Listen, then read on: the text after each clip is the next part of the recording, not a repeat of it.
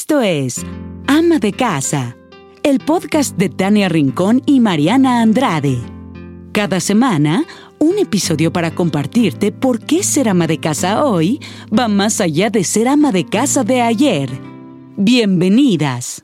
Hola, ¿cómo están? Estamos muy emocionadas de estar un episodio más con ustedes, acercándonos a un tema eh, sumamente importante, un concepto importante, esencial para nuestro bienestar, que es importante entender que a lo largo de la vida pues va, se va transformando y va evolucionando.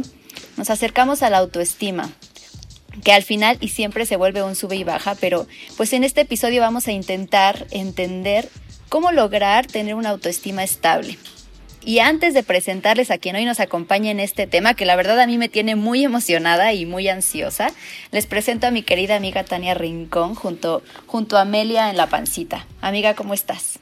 Muy bien, amiga, encantada de saludarte. Eh, la verdad es que contenta de, tocar este tema porque cuántas veces en nuestra vida diaria, nuestra familia, nuestros amigos o compañeros de trabajo, pues escuchamos la frase quiérete tantito, es que no te cuidas nada, es que valórate. Y esto está relacionado con el autoestima, pero muchas veces o desde pequeños no sabemos qué es el autoestima, crecimos sin autoestima y justamente no nos valoramos y no nos queremos. Así que para eso invitamos a un rockstar de muchísimos temas de psicología, pero sobre todo que en los últimos años se ha especializado en la neurociencia, en la meditación, él es psicólogo con especialización en clínica, traumas, estrés postraumático y trastornos de ansiedad y dolor físico. Está con nosotros y tenemos el placer de que nos acompañe este día Juan Lucas Martín. Gracias por estar con nosotros. ¡Eh! Hola Tania, hola Mariana, ¿cómo están? Gracias por invitarme un placer estar aquí con todos ustedes. Pues encantadas de escucharte, encantadas porque somos tus fans, porque te seguimos y porque has hecho un trabajo extraordinario, pues justo acercando este tipo de temas como el autoestima a todos tus seguidores, a todo el público que, que, te conoces ya hace ya pues algo de tiempo. Pero es interesante conocer tu historia. Juan, platícanos porque yo ya me la sé porque eh, tuve la fortuna de que me regalaras tu curso, pero tienes una historia que finalmente parte para lo que a hoy te dedicas. Sí, ahí, ahí empezó todo. Eso fue hace más de 20 años, eh, con una enfermedad que tuve que no tenía cura para la medicina tradicional. Fue una hepatitis muy grave cuando tenía 21 años y mm, eh, no tenía diagnóstico. Tardaron más de un mes, en mes y medio, en diagnosticarme qué era, porque no era ninguna hepatitis conocida para la medicina ni la ciencia, pero mi hígado estaba muriéndose rápidamente. Estaba muy mal, bajé 15 kilos en 15 días, tenía fiebre de 40 grados, que no podían bajarme. Eh, fue, fue realmente un, un infierno esos meses, en total duró siete meses la enfermedad. Y mm, después que me dieron el diagnóstico, como al mes y medio, fue peor, fue eh, mucho más desesperanzador que la propia enfermedad porque me dijeron, mira, ya sabemos qué es, hay 10 casos en el mundo de esta enfermedad, lo hubo en la infectología mundial, no sabemos qué le pasó a esos pacientes, tú eres el número 11 y lo que sabemos es que no hay cura, no hay medicina, no hay tratamiento, no hay nada que podamos hacer nosotros. Esa fue la respuesta del, equipo médico. Entonces me deprimí, empecé a estar peor. Fueron tres meses y medio, cuatro en cama, sin poder moverme, con dolor de cabeza insoportable, con fiebre todos los días de mi vida. Y era piel y hueso, no tenía, había perdido casi toda mi, mi masa muscular y empecé a, visualizar, no sabía nada de lo que sé hoy, en ninguna herramienta, estaba en tercer año de la carrera de psicología, pero de, de adolescente mi madre siempre me enseñaba cosas de Oriente, me enseñaba el poder de la meditación, el poder del pensamiento positivo, de la visualización creativa, y empecé intuitivamente a practicarlo de modo muy intuitivo y, y a, mi forma, empecé a visualizarme, a mí me encanta correr y hacer deporte, entonces extrañaba muchísimo eso porque pensaba que nunca más lo iba a poder hacer, ni siquiera podía caminar, con dificultad caminaba para ir al baño, entonces eh, empecé a, a visualizarme sano, que ya podía correr, que ya podía andar en bici, que podía hacer deporte y, estar fuerte. Y empecé a hacer eso en modo intuitivo y al mes de hacer eso los análisis clínicos empezaron a cambiar, mi hígado empezó a mostrar en los análisis de laboratorio que se estaba regenerando. Mi padre es médico, cardiólogo, no lo podía creer porque no me habían dado nada. Y ahí dije, bueno, esto está funcionando y, empecé a hacerlo cada vez más. Ponía música que me gustaba, eh, trataba de ver cosas positivas en televisión, leía mucho cuando no tenía dolor de cabeza porque me costaba leer. Y, así empecé a hacerlo y a los 3, 4 meses de hacer eso mi hígado se regeneró por completo y la medicina no entendía qué, qué estaba pasando. Ahí empezó, pero después hizo como una pausa en mi vida porque yo me curé, estaba feliz, todos me dijeron, bueno, milagro, qué alegría pasó el susto, que todos estaban muy asustados, pero después empezaron otros problemas porque empecé a caminar otra vez, retomé mis estudios, mi trabajo y se me desviaron cuatro vértebras de la columna dorsal. Entonces empezó mucho dolor y bueno, quiero resumir la historia pues fue larga y fueron siete años de de intentarme sanar la columna con terapias alternativas. A mí me dijeron a los 21 años que nunca más iba a correr, que nunca más iba a nadar, que nunca más iba a andar en bici, ni iba a hacer deporte nunca más en mi vida, porque mi columna no lo soportaba. Yo me acuerdo que le decía al cirujano de espalda, pero déjame nadar, aunque sea. Y él me decía, no puedes nadar. Yo decía, las embarazadas las dejan nadar, déjame nadar. Y es lo más suave que hay. Y me decía, no, no, tus vértebras no lo toleran. Y me mostraba las radiografías y me dijo, olvídate de hacer deporte, nunca más vas a poder hacer nada. Y yo no me lo creía eso y empecé a investigar y a estudiar con científicos que traían técnicas de, Oriente unidas con Occidente y fui practicando con mucha disciplina, con mucho esfuerzo, con mucho dolor y, logré regenerar mi columna y hoy corro triatlón y medias maratones. Entonces eh, eso fue como un gran cambio en mi vida, cambió para siempre y empecé a, a estudiar después para transmitirle eso a las personas, para que sepan que no hay límite y que podemos hacer muchas cosas aunque nos digan que no se puede. Claro. Claro, Juan. Oye, y digo, fue un proceso bastante largo, pero ¿cómo lograste durante este tiempo no renegar de tu condición? Porque al final eras muy joven, o sea, en esa edad tus amigos, tus compañeros estaban de fiesta en la escuela y tú estabas postado en una cama. Totalmente. había noches que, prefería morirme a, estar aquí. En el inicio de la enfermedad, cuando tenía ese, esa fiebre y ese dolor de cabeza insoportable, había noches que prefería irme de este mundo. Pero después empecé a, a practicar esto que les contaba, de visualizarme y me ponía contento, me hacía bien al ánimo y dije, no, no me voy a ir, soy muy joven, yo tengo muchas cosas que hacer y, no, no acepté esa realidad. Y lo mismo con la columna, cuando me dijeron nunca más hacer deporte, yo dije, no, no voy a aceptar esa condición que me están diciendo que voy a ser un anciano de por vida teniendo 21 años. Entonces es importante ahí, después lo entendí con el tiempo cuando estudié, las creencias. Si tú te crees algo, el cerebro va a dar órdenes que van a alterar hasta la química de tu cuerpo y el comportamiento de tus células. Entonces el ánimo es fundamental en la regeneración celular.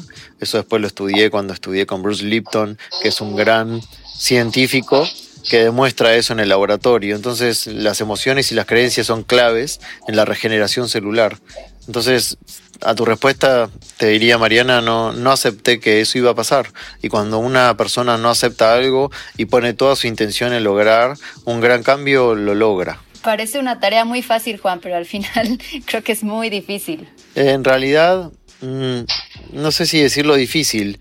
Eh, cada persona tiene su, su oportunidad de, de hacer proezas, de hacer cosas que para otros pueden parecer milagros.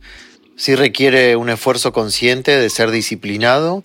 Obviamente tuve momentos muy difíciles, de mucho dolor. Aparte del dolor físico cuando eres joven, eh, es, es, muy, muy intenso en mi caso y, y lo importante es no bajar los brazos, no ser perseverante, no claudicar y no, no darte por vencido. Eh, a veces sí puede sonar difícil, pero hoy eh, yo a las personas les doy herramientas que fui aprendiendo y seleccioné las mejores y más efectivas para que no les sea difícil hacerlo.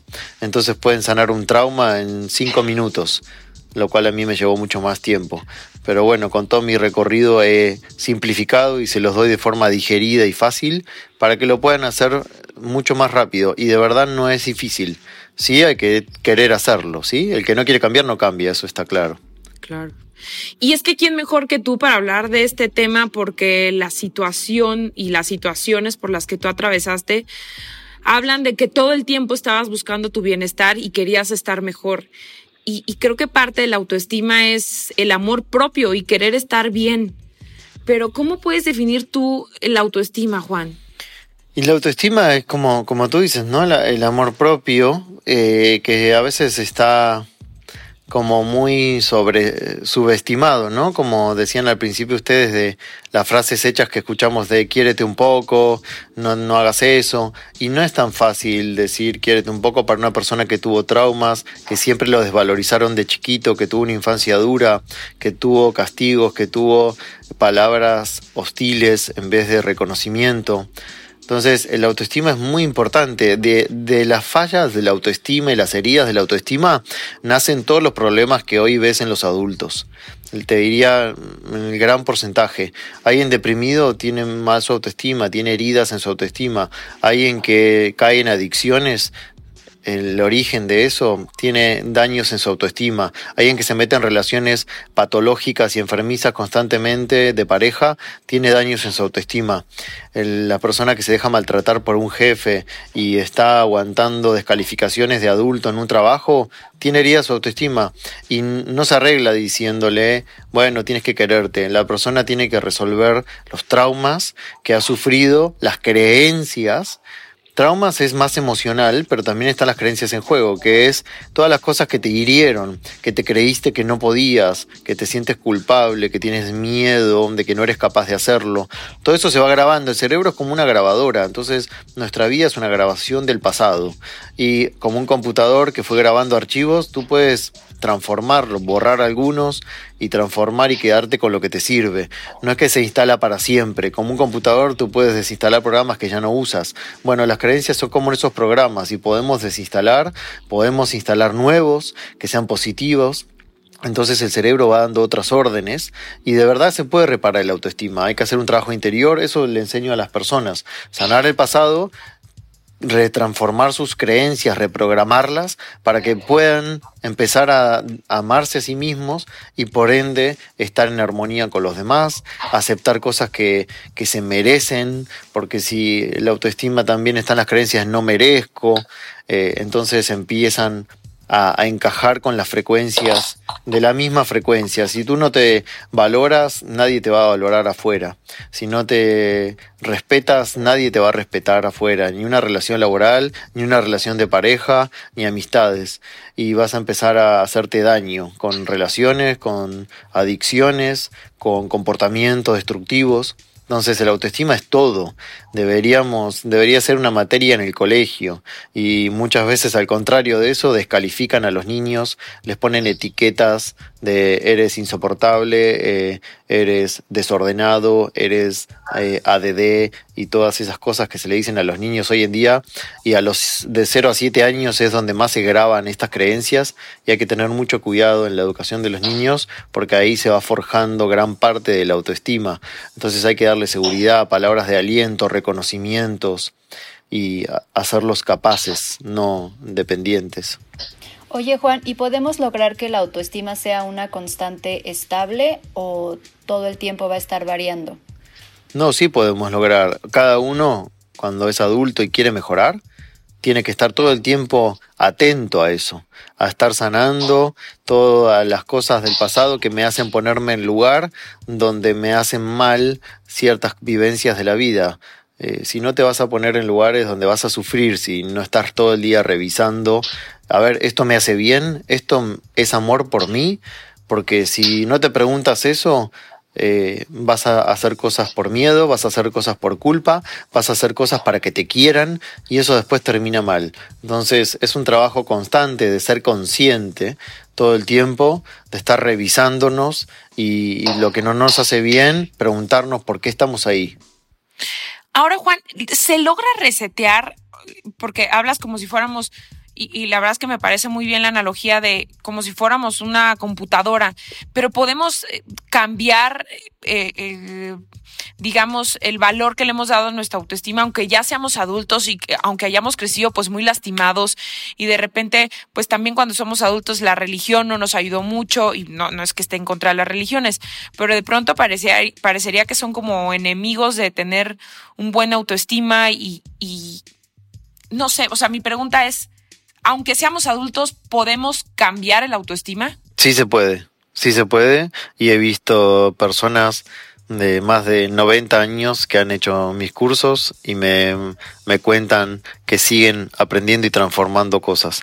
El otro día me mandaron una foto que me dio mucha ternura de un señor de 98 años haciendo mi curso online de 6 horas, haciendo los ejercicios.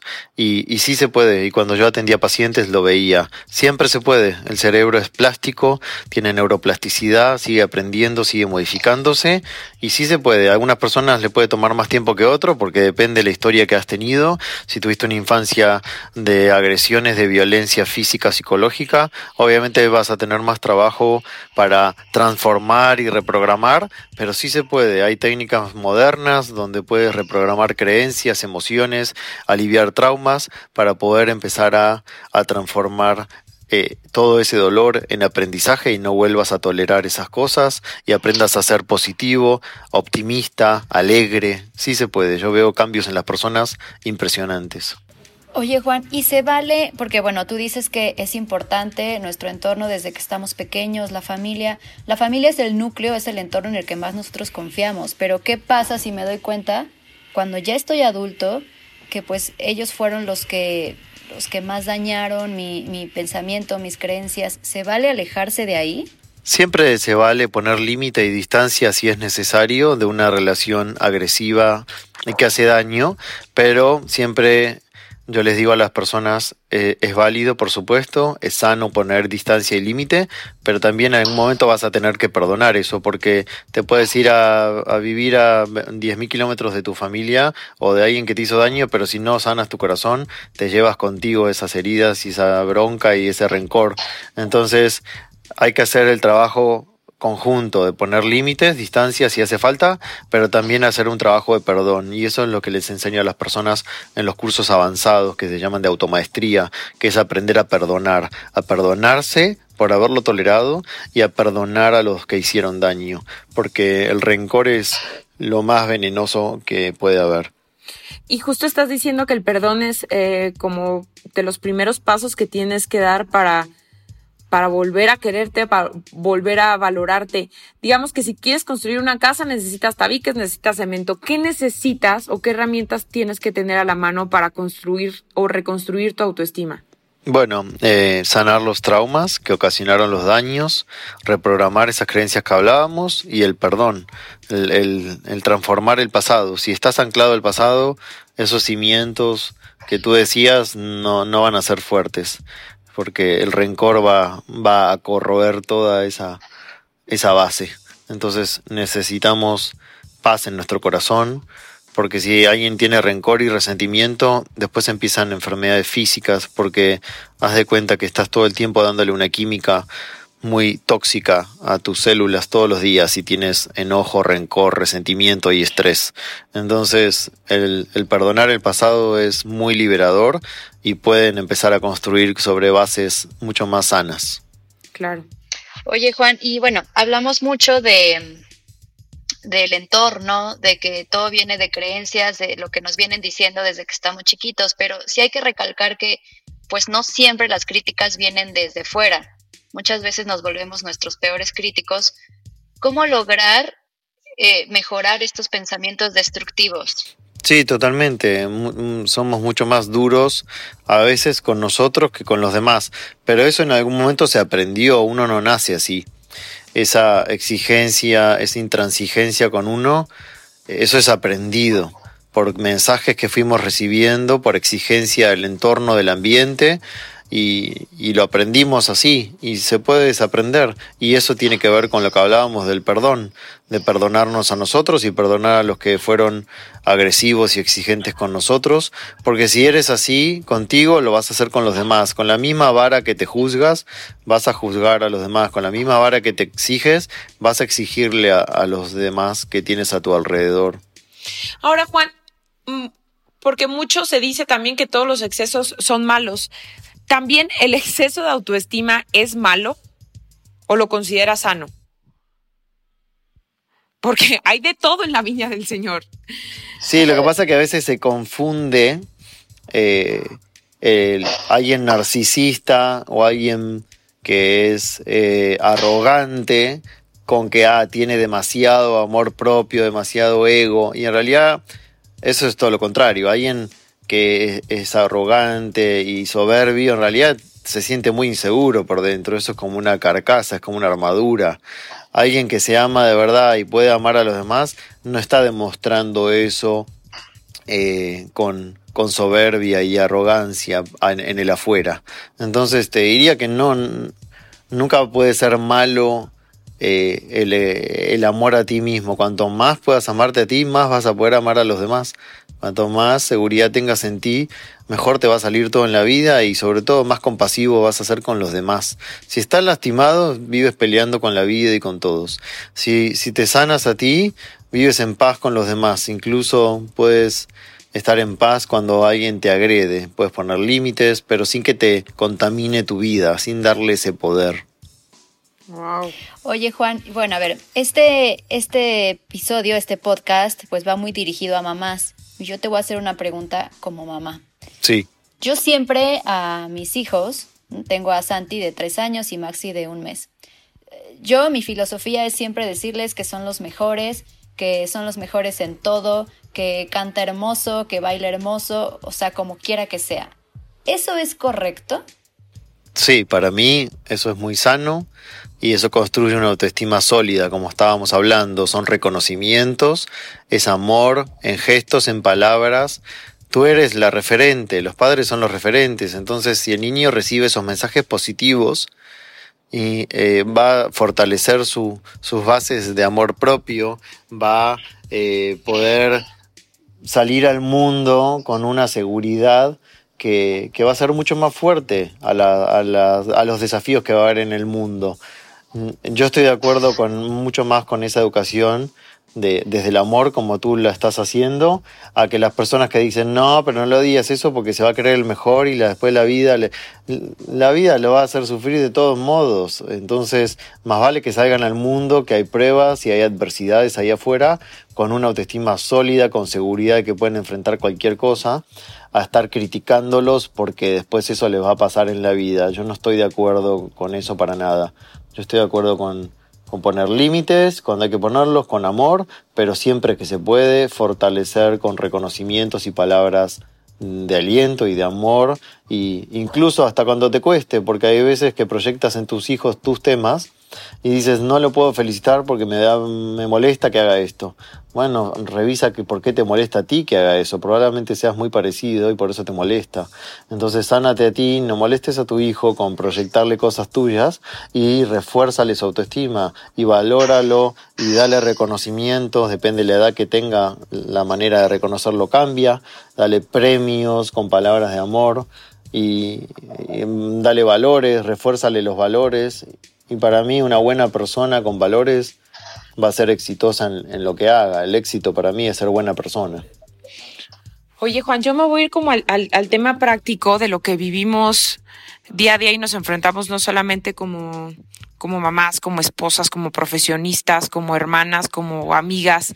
Cuando estás luchando por trabajar en, el autoestima, de pronto pues hoy en día somos bombardeados por todos los medios de comunicación, ya sea por la televisión, o sea por editoriales, o sea por las redes sociales, que entonces vemos a mamás perfectas, no con hijos increíbles, que no tienen una mancha, que no, que todo el tiempo pues podría decirse que tienen una vida pulcra, ¿no? Y que no pasa nada y que no sufren y que para llegar ahí pues no se necesita mayor esfuerzo. Entonces lo que hacemos nosotros es de pronto compararnos. La comparación creo que es yo creo que de los más grandes enemigos que tiene el autoestima, porque estamos constantemente viendo qué tienen los demás y qué es lo que yo no tengo. Sí, la comparación si va a, provocar frustración, por supuesto no, no sirve para nada compararse.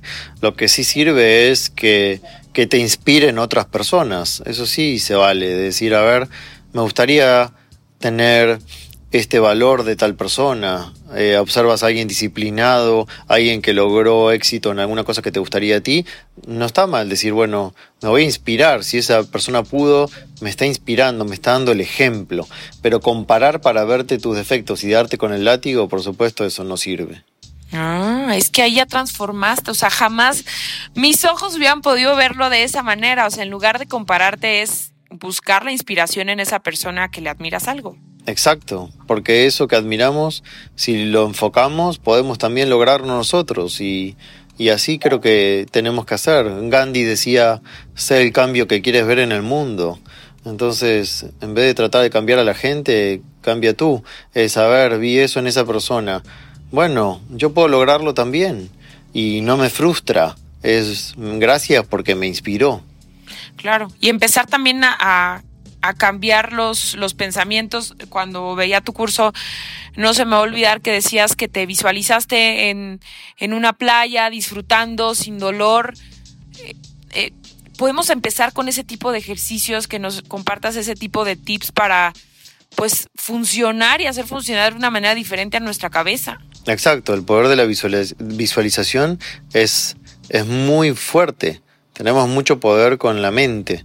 Entonces, si estás en una condición de adversidad, hoy que la gente está pasando por muchas pruebas, de miedo, de problemas económicos, producto de esta cuarentena que hizo está haciendo estragos en la economía. Mucha gente me escribe que no tiene para comer porque todo esto colapsó economías. Y, la persona que está en, ese lugar eh, es la que más tiene que ejercitar esto. Y yo les escribo y le digo, yo sé lo que es, a mí me pasó, me pasó físicamente, me pasó económicamente, estuve en ese lugar en algún momento de mi vida. Y la única manera de salir es empezar a cambiar el seteo mental, de adentro hacia afuera, como les digo en el curso. Empiecen a pensar, no sé cómo ni cuándo, eso no te, no te encargas tú, eso se encarga algo superior, porque, bueno, la física cuántica demuestra todo lo que estoy hablando, ¿no? Si cambias tu pensamiento y tu sentimiento, envías una onda electromagnética muy poderosa eh, al campo cuántico, como decía Einstein y otros científicos, que es ese mar de energía, de electrones que nos rodea, y empiezas a traer situaciones por encaje de frecuencia, quiere decir de la misma frecuencia. Entonces alguien que no tiene trabajo, alguien que está enfermo, si empieza a pensar en qué terrible mi vida, estoy enfermo y sin trabajo, no va a traer nada bueno, no va a pasar nada nuevo ni bueno en su vida. Si empieza a practicar la visualización de es verme como quiero estar, aunque me cueste trabajo imaginarme cómo va a pasar, no importa el cómo ni el cuándo, simplemente todo el tiempo verme como quiero estar, sintiendo agradecimiento como si eso ya estuviese realizado les puedo asegurar que algo empieza a cambiar. Primero se van a sentir de un mejor ánimo, porque el cerebro se cree todo lo que piensas, por eso funciona la visualización. Cuando estás visualizándote, el cerebro cree que eso está pasando, no sabe que es un pensamiento, una imaginería. El cerebro, todo lo que piensas, cree que es una realidad que está pasando a tu alrededor. Entonces, puedes estar en pensando en lo que quieres, el cerebro se lo va a creer y va, si son positivas las imágenes, va a generar hormonas de alegría, de felicidad, oxitocina, dopamina y todas las hormonas que nos hacen sentir bien. Y si sostienes eso en el tiempo, empiezan a pasar cosas diferentes en tu realidad, se acercan oportunidades, personas que te dan oportunidades, empiezas a tener ideas, inspiraciones para crear cosas nuevas en tu vida, un trabajo, un negocio, lo que sea.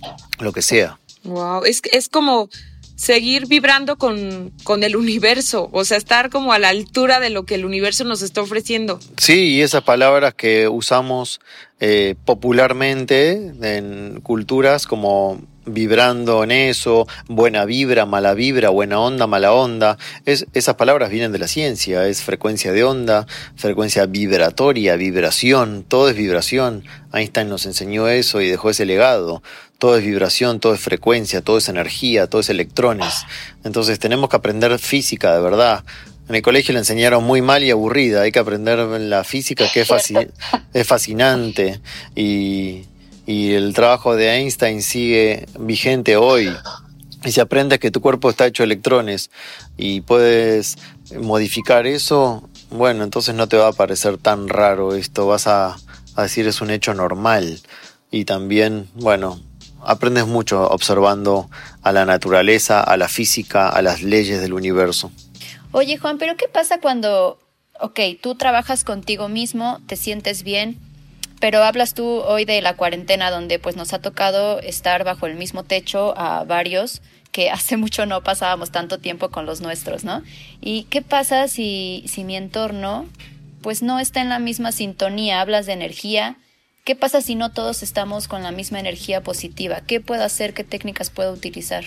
No, hay que trabajar en las emociones que a uno le provoca que los demás no estén en la misma frecuencia, pero no hay que intentar cambiar a otros.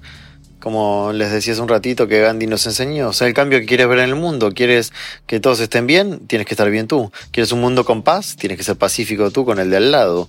¿Quieres un mundo abundante? Sea abundante. ¿Quieres un mundo alegre? Sea alegre. Entonces, los demás cada uno tiene su tarea y hay libre albedrío, cada uno hace lo que quiere, no podemos cambiar a nadie. Entonces, si a veces pasa que yo estoy hablando en una frecuencia y los demás no, bueno, tengo que respetarlo, cada uno tiene su tiempo y yo elegí evolucionar en mi conciencia en estos temas y otro no, es respetable, no hay que recriminarlo ni empujar a que otro haga el cambio, eso no sirve. Perfecto. Y siento, Juan, que para ti como tu fuente de poder, por así decirlo, es la meditación o, veo que, finalmente trabajas mucho con la meditación. ¿Qué tanto recurres a ella y, qué tanto es, es, es, sano para todos que sea también nuestro mejor aliado para, para el día a día, ¿no? Porque es, es, se escucha muy lindo y muy fácil decir voy a tener este tipo de pensamientos positivos que me ayuden a visualizar y a colocarme en el lugar donde quiero estar o, o para ver en algún futuro materializados mis sueños. ¿Cómo trabajas con la meditación? Sí, es, es mi gran pilar, como tú dices, y todos los días trabajo, varias veces por día. Y quiero aclarar algo acá porque tal vez los que escucharon, escuchan esto y nunca han tenido experiencia ni escucharon qué es la meditación, se tienen como la fantasía de meditar es poner la mente en blanco y listo.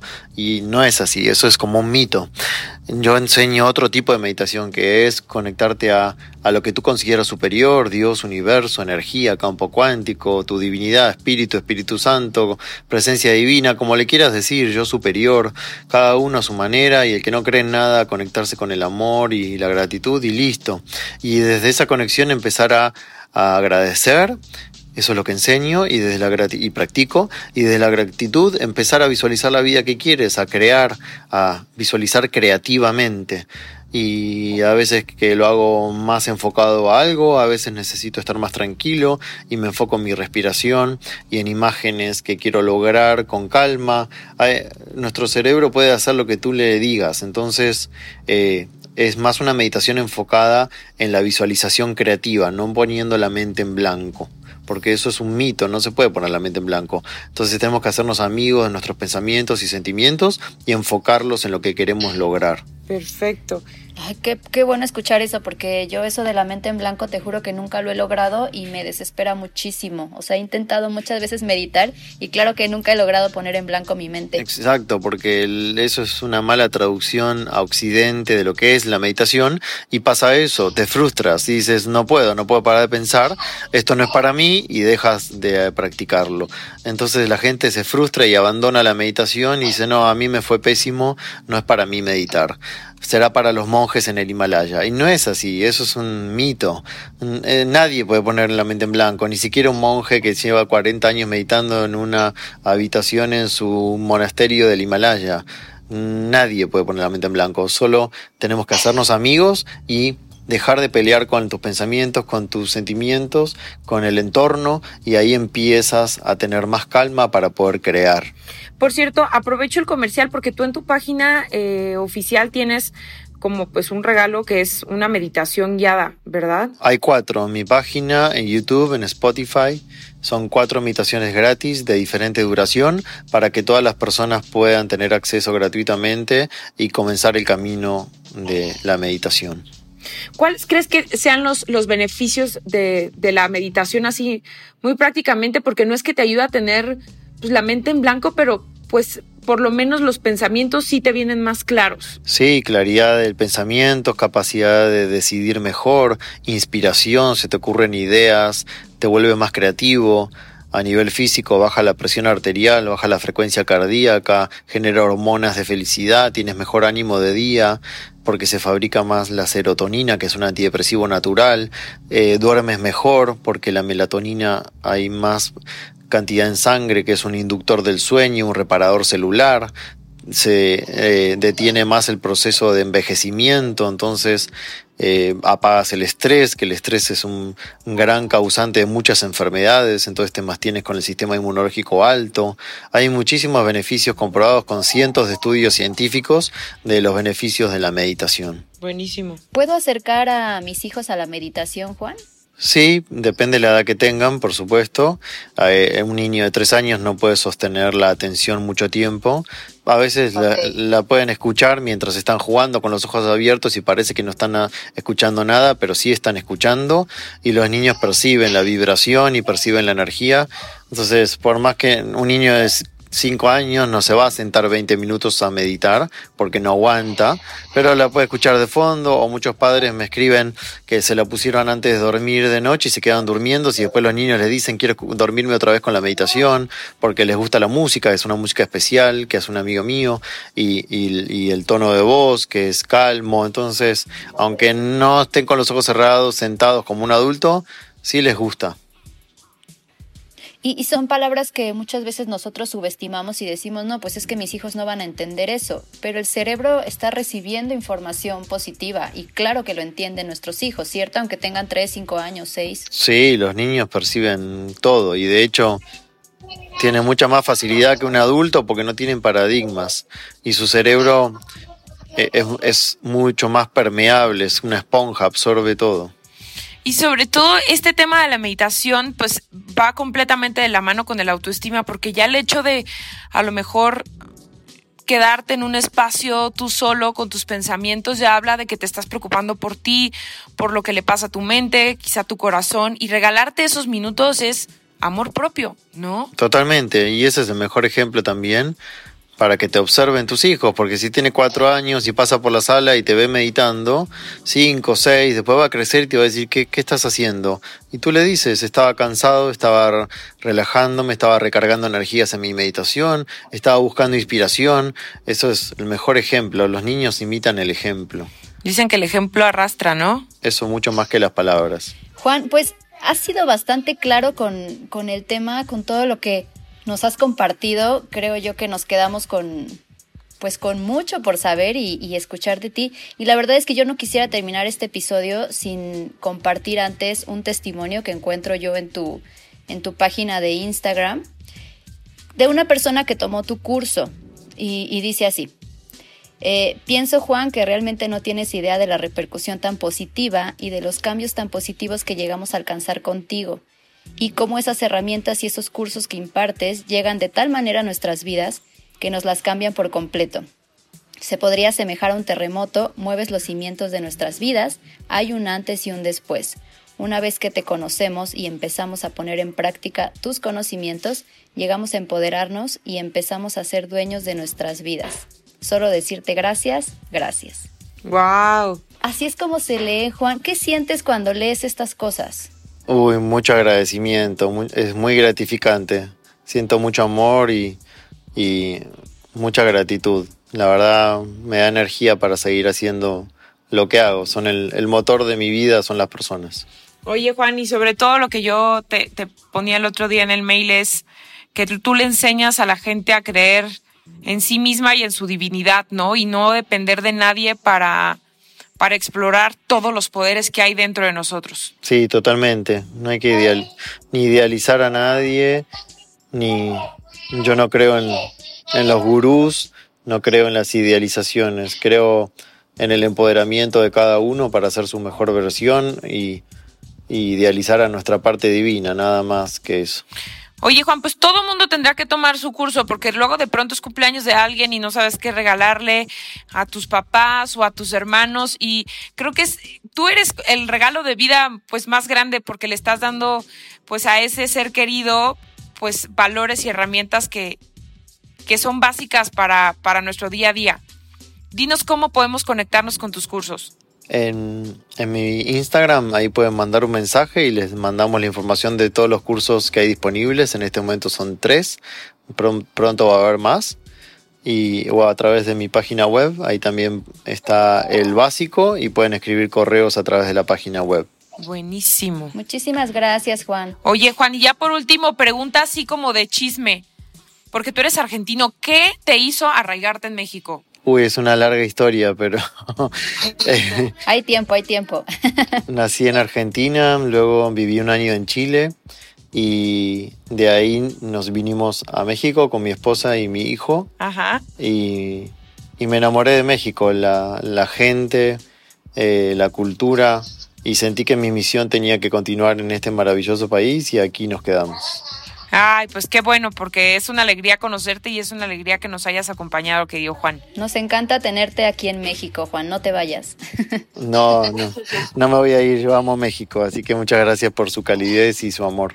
Pues muchas gracias a ti. Ojalá que todas las amas de casa y amos de casa también, porque ya son bastantes, hayan disfrutado tanto como nosotros esta plática tan enriquecedora que sin duda, pues nos vamos como completitos, este, con todos los conceptos que tenemos que entender y que tenemos que integrar a nuestra nueva, nuestra nueva vida. De verdad, te lo agradecemos profundamente. Gracias por tu generosidad de, de compartirnos toda tu sabiduría, Juan. Es un placer y les mando mucha esperanza a todos en este momento que muchos están pasando dificultad y adversidad. No pierdan la fe, que es creer en lo invisible, no pierdan la esperanza. Se los dice alguien que la pasó muy mal en muchos aspectos de su vida. Siempre se puede salir adelante. Nunca bajen los brazos. Gracias. Tu experiencia es clara, Juan. Nos dice que eh, pues nos ayuda más bien a entender el poder de los pensamientos. Te agradecemos muchísimo por eso. Y pues suscríbanse en todas las plataformas que, que encuentren este podcast. Esperemos traer muchísimos más episodios que nos llenen de energía bonita, que nos llenen de vibra padre y de, pues, de puro pensamiento positivo. Gracias por escuchar un episodio más de Ama de Casa, el podcast para mujeres que son o serán amas de casa de hoy. Por favor, comparte, suscríbete y recomiéndalo. Nos escuchamos la próxima semana.